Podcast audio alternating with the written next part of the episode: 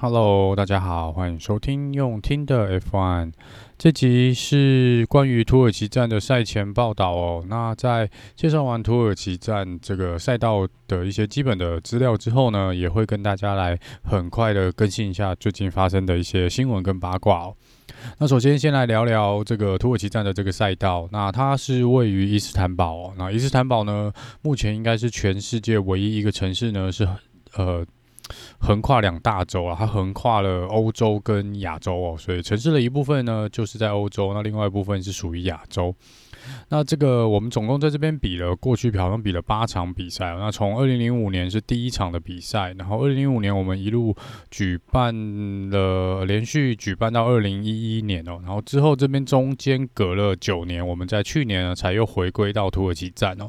那其实去年好像也是因为这个 肺炎疫情的关系，才临时又把土耳其站加回来。不然其实呃，它好像本来已经被剔除在我们 F1 的。呃，这个行程表上面了，所以今年呢，也是因为呃刚好有比赛被取消嘛，所以再次又把土耳其站加了回来哦。好，那呃这这个赛道呢，目前的呃。总共的距离呢是五点三三八公里哦，然后这是一个逆时钟来跑的一个赛道。那它总共预计是跑五十八圈，最快的最高的时速呢应该可以达到三百二十四公里哦。那这个不确定今年会不会被打破，因为去年是有下雨，所以其实去年总体来说呢，呃虽然是有蛮新的车子，蛮快的引，蛮大。马力的引擎，但是没有办法突破之前最快的圈速哦。这个赛道总共有十四个弯，然后八个左弯跟六个右弯哦。那它最知名的呢，是它这个非常非常长的这个第八弯。这个第八弯总共有四个 apex 哦，也就是它会有四个。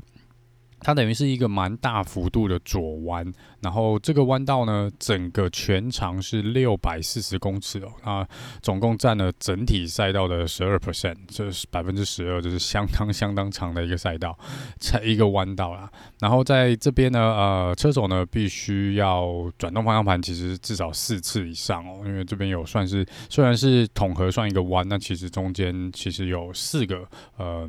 需要往左偏的一个呃赛道的一个倾斜的角度啦。那在这边总共会体会到大概可能五 G 的这个呃离心力哦，当然是在这个第八弯的部分。那在这个赛道呢，基本上应该是会采取高下压力的设定哦。那在这边呢，就是主要是来做这个弯道会比较好弯啊，因为这场比赛的弯道都比较呃有点难度哦，所以这场比赛其实是相当吃车手的体力跟判断力的一个赛道。那这个算是一个比较技术型的呃比赛的场地。然后在这边呢，呃，如果说在整体的赛道跑一整圈加过去的经验来看，还有这个模拟器所显示的呢，大概呃踩死油门到底的这个一圈里面，大概有百分之六十六左右的时间呢，是油门是要吹到底的，是要踩到底的。那在这边直线的加速呢，就是从这个起跑线到第一个弯道还蛮短的，只有两百一十公尺哦。这个赛道一样会有两个 DRS 的区块。那第一个区块呢，就是在我们这个最后一个弯道跟我们这个终点线这边，起跑线、终点线的这个直线加速这边，所以它的这个呃侦测点呢是在最后两个弯，十三跟十四弯的中间。那第二个呢是 DRS 的区块呢是在第十一弯跟第十二弯的呃中间哦。那这个呃侦测点呢是在第九弯的前面。那目前呢呃。这个法拉利呢，过去赢了三场哦，然后这个呃，McLaren 两场嘛，然后这个 rebo 跟 Mercedes 好像都各有各有赢过。那在这边呢，嗯。过去的赢家呢，其实最大的赢家是法拉利啦的 Felipe Masa，他是非常喜欢这个赛道，他是在二零零六年到二零零八年呢都拿在这边拿下冠军哦。然后其实二零零五年第一场比赛的冠军是 Kimi Räikkönen，然后再来连续三年都是这个 Felipe Massa。那二零零九年呢是 Jenson Button 拿下冠军，然后二零一零年是 Louis Hamilton，然后二零一一是 Sebastian Vettel，然后二零二零又是 Louis Hamilton 哦。那去年呢，Louis Hamilton 是在这个赛道呢。呃，赢得了冠军，然后确定拿下了第七个世界的冠军，所以这去年来说就是呃决定历史性的一刻哦。在这个去年这个赛道呢，是决定 Lewis Hamilton 第七个世界冠军的这个奖杯。然后去年呢，这个 Racing Point 呢，Lance Stroll 好像也是第一次在这 F1 生涯拿下了杆位哦，所以这也是一个呃算是蛮有趣的一场比赛啦。去年这个也算是相当相当的精彩。那以过去的数据来看呢，百分之六十二哦，过去百分之六十二的几率，如果你是从这个杆位出发的话呢，你有百分之六十二的几率可以赢得冠军哦。然后，嗯。目前呢，呃，原则上拿下冠军的都是在预赛的时候拿下前三名的人哦。那所以这个呃，路易斯·莫特呢是去是唯一一个在呃预赛没有拿到前三名起跑位置，然后还拿下冠军的车手。当然，这场比赛我说刚刚讲过，这个赛道的我们这边比赛次数不多，所以其实这数据可以说应该参考参考就好。那在过去所有经历过的比赛的数据来看呢，有三十百分之三十七的呃比赛。赛是有这个遇到下雨的状况哦。那其实这个礼拜原本前几天的天气预报也是有阵雨的部分，但是目前看起来天气预报看来是应该是会晴天啦。因为今天刚刚 Free Practice One 跟 Two 也都是自由练习的部分也都没有下雨哦。那么预报是明天的预赛跟正赛应该。大多就是阴天啦，但是看起来是不会再下雨了。那本次 Pirelli 选用的轮胎呢是 C two 硬胎，然后 C 三的 Medium Tire，然后还有 C 四的软胎哦。然后这个呃，因为了防止大雨的一个状况，其实。那个大会呢，在我上一集我们有聊到，就在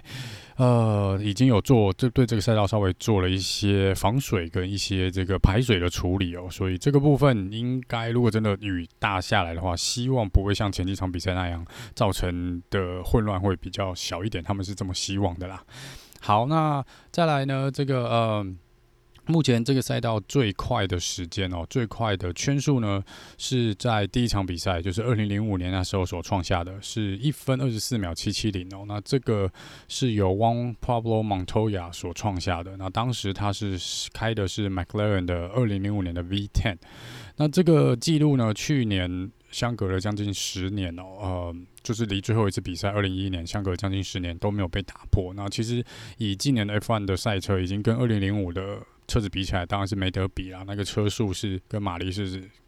真的快太多了，所以预计呢，因为去年真的是因为下雨，所以车速反正也起不来，所以没有打破这个记录哦。但是今天看来，自由练习一跟二呢，Lewis Hamilton 已经是相当相当轻松的刷掉了这个记录。不过正赛是否能够跑出这个成绩来正式把这个记录给刷掉，那就要看看大家在正赛的一个呃表现了。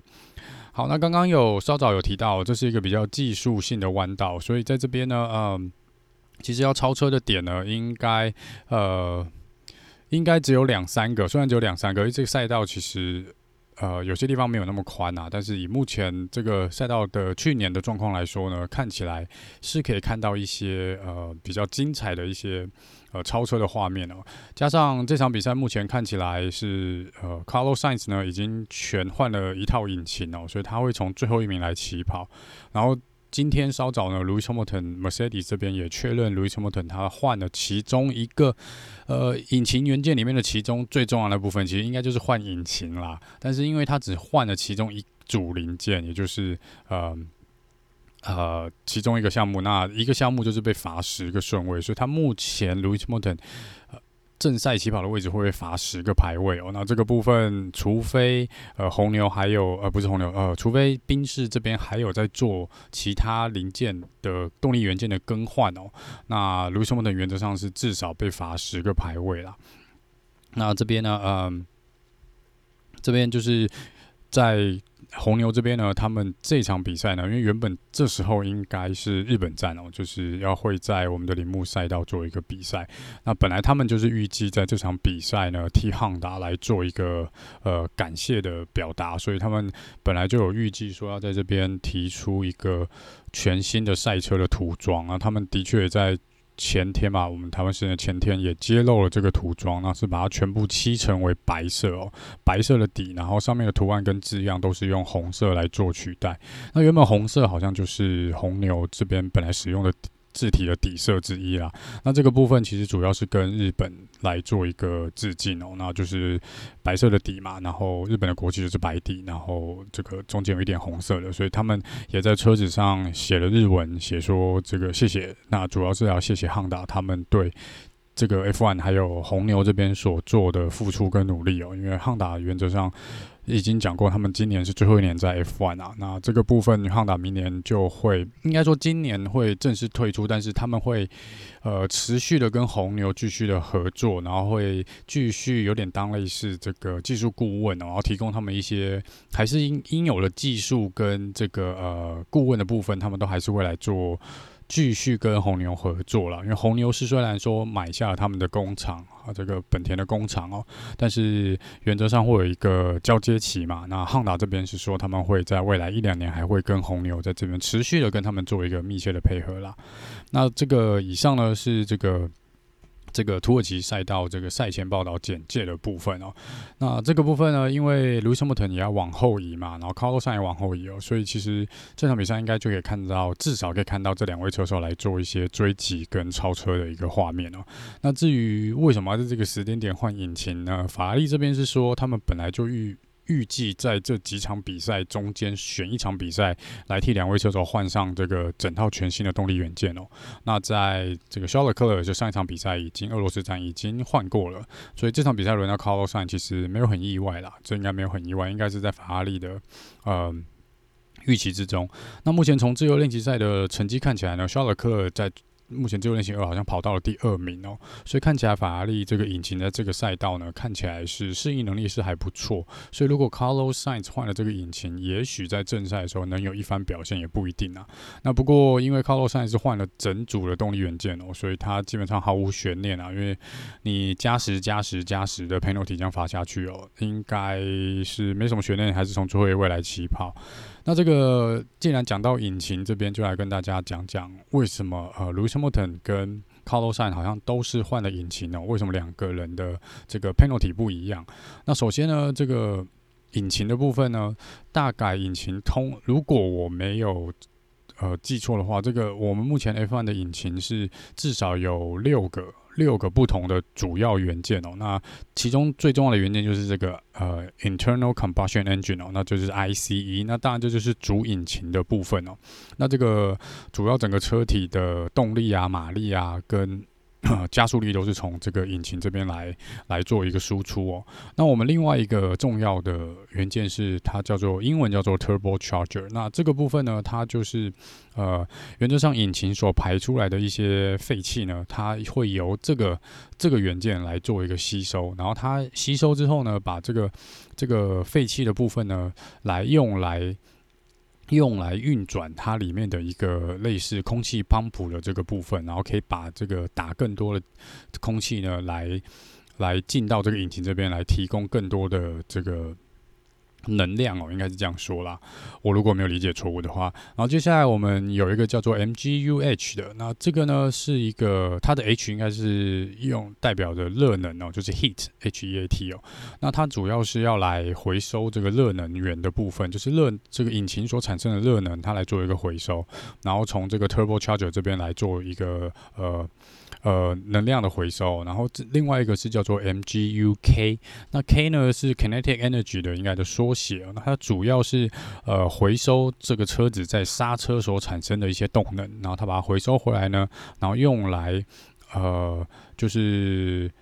怎么讲？替电池充电哦，所以我们常常会在转播的时候听到说，哎，我们要 charge the battery 哦，就是要替这个电池充电，那就是由这个 M，主要是由 MGUK 呢来替这个电池来做一个充电。那这个电池充电之后呢，就可以提供某种程度的一些呃电量的加持哦，就让你的会多那么一点点的马力哦。所以我们常常会在比赛的时候听到这个转播员呢说，呃，某个车手现在正在呃储存它电池的能量哦，然后就是为了要来。防防守或是为了要来进攻呢的时候呢，能多有那一点点的马力哦。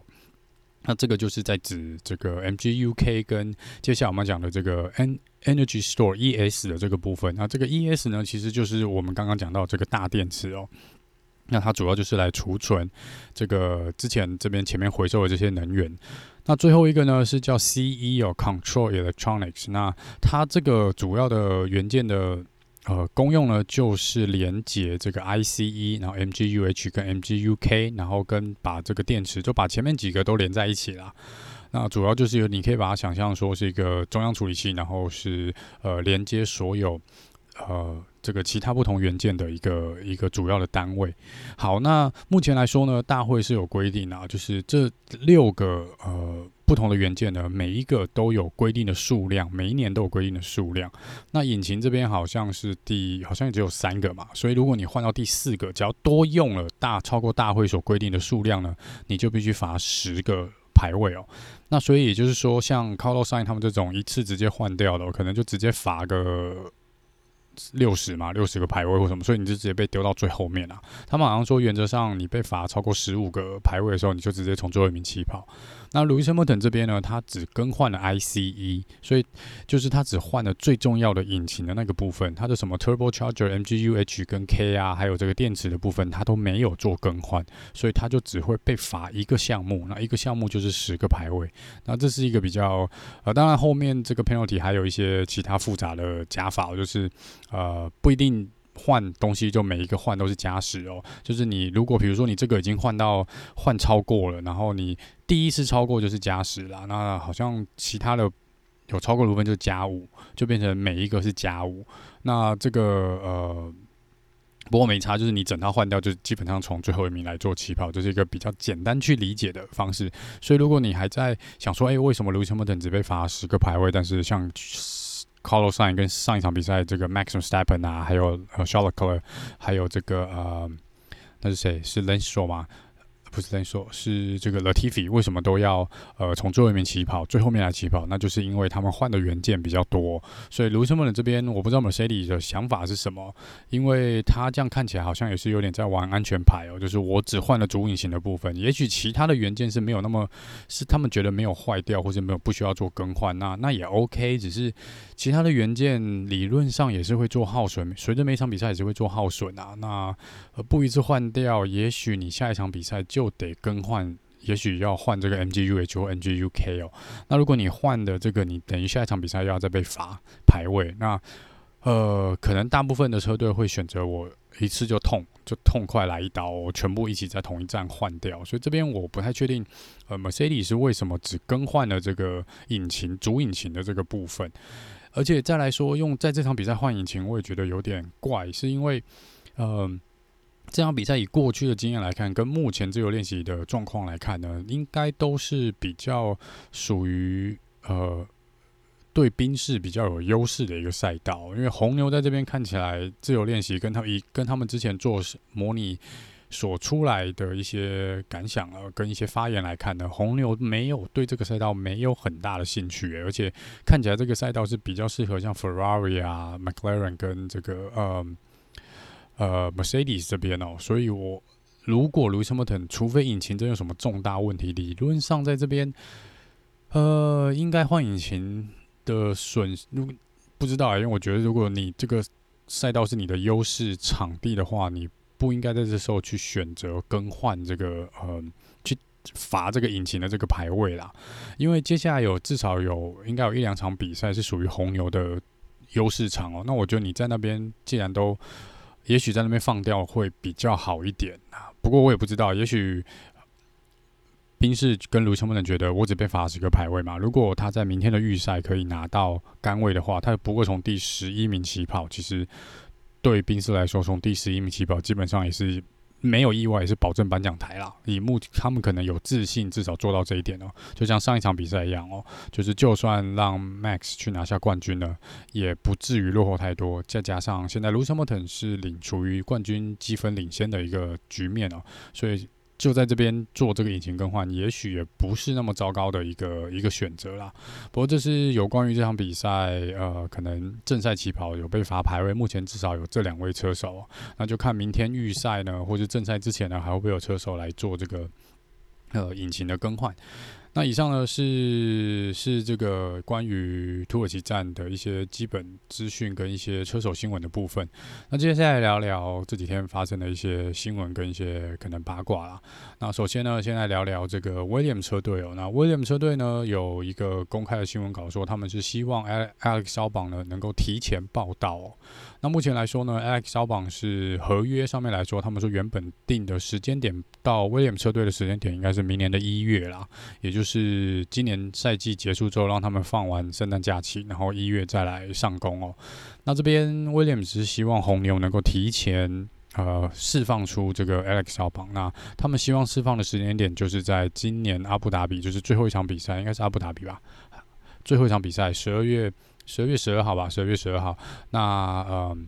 就让 L 榜可以正式的加入威廉车队哦，因为他们说 L 榜现在的工作就是测试车手嘛，跟这个备用车手。那如果整个赛季都结束了，那原则上呃就。不需要他继续担任，就没有他继续担任这个备用车手的理由。那就希望呢，这个红牛可以提早释放他，然后让 Albon 早几个礼拜呢来加入 Williams。然后因为他们说他们有很多工作要做，